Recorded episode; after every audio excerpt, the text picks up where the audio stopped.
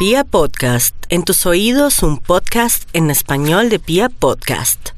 Los escorpiones, el mes de las bendiciones, el mes de los parabienes, de las soluciones, de las luces, de las claridades. Tienen que aprovechar para apalancar el futuro, para cimentar el mañana. Venus avanza por el eje de quienes mejoran significativamente su imagen pública y se proyectan certeramente y de quienes se dan cuenta que todo fluye hacia un destino absolutamente amable y expansivo. Es de esos tiempos en donde lo que se decida en el tema sentimental trasciende, se llama una unión que pesa en el tiempo.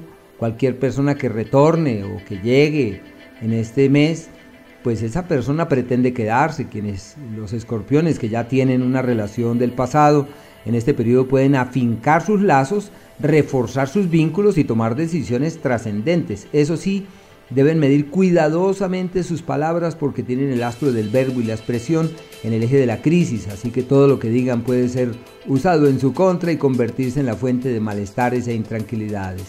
También deben estar muy pendientes eh, con excederse en el trabajo porque la salud amerita de muchos cuidados.